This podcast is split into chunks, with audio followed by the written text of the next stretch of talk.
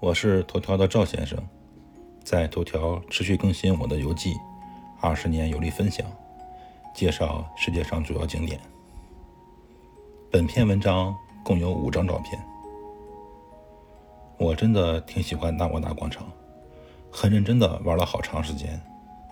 广场除了小商小贩、四合喷泉、尼普顿喷泉、摩尔人喷泉三座喷泉之外，还有著名的圣阿涅塞教堂。教堂位于广场西侧。先发一张头条提供的免费照片，看一看教堂外貌的全部。教堂前面的方尖碑。就是四合喷泉中的方尖碑，我拍的照片中可以看清楚细节。教堂为什么叫做圣阿涅塞教堂？阿涅塞是一个人的名字，一般欧洲会在圣洁伟大的人名字前面加上一个字母 S N N，翻译成汉语就是圣。这个教堂和阿涅塞有关系，取名为圣阿涅塞教堂。关于阿涅塞传说，主要版本如下：阿涅塞生活在三世纪，他十二岁的时候被行政长官的儿子看上，但是阿涅塞拒绝了他的求爱，因为他已经许给另外一个人了。长官的儿子因此患上了相思病。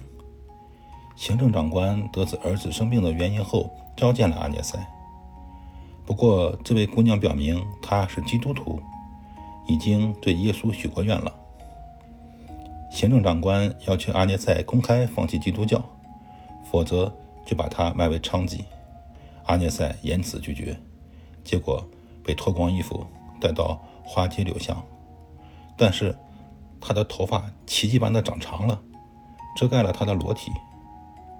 在他在他被带到妓院之后，一个天使降临在他的面前。在他的身上罩上一层光环。当行政长官的儿子出现在妓院，想霸占这个他无法得到的姑娘时，一个魔鬼出现了，并将长官的儿子勒死。行政长官得知儿子的死讯之后，发疯似的要将阿涅塞像处置女巫一样烧死在广场。不过火却烧不到阿涅塞的身体，反而将刽子手烧死了。但是阿涅塞最终还是被绞死，死的时候只有十三岁。于是，对于基督徒来说，阿涅塞就是贞洁的守护神。回归到教堂，从正面看，教堂的洛可可风格很明显，是文艺复兴时期的代表作。教堂的设计者是波罗米尼，号称是贝尔尼尼的主要艺术对手。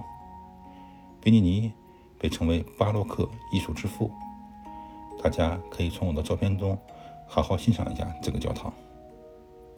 赵先生，二零二零年七月二十日。